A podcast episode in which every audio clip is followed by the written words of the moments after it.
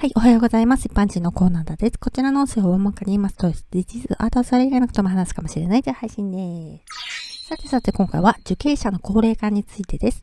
法務省によると、高齢受刑者が増えているそうです。受刑者でなくても日本の高齢化社会の現状から、そりゃあ受刑者たちの年齢も高くなりますよね。高齢者の犯罪で最も多いのは窃盗です。しかも認知機能の衰えや寂しさなどの理由から再び盗む再犯が多いんですよね。以前テレビのニュースで見たのは高齢者たちが整列して作業場に向かうんだけれど介護カートいわゆる手押し車をしながらゾロゾロとよぼよぼと歩いていました。高齢ゆえに加齢による体力の衰えや疾病、さらに認知機能の衰えがありますよね。60歳以上の受刑者の中には認知症の疑いがある受刑者もいるそうです。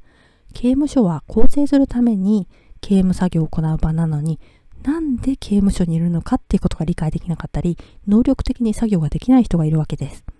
刑務所によっては高齢者向けのプログラムとして脳トレや体操などを行っています。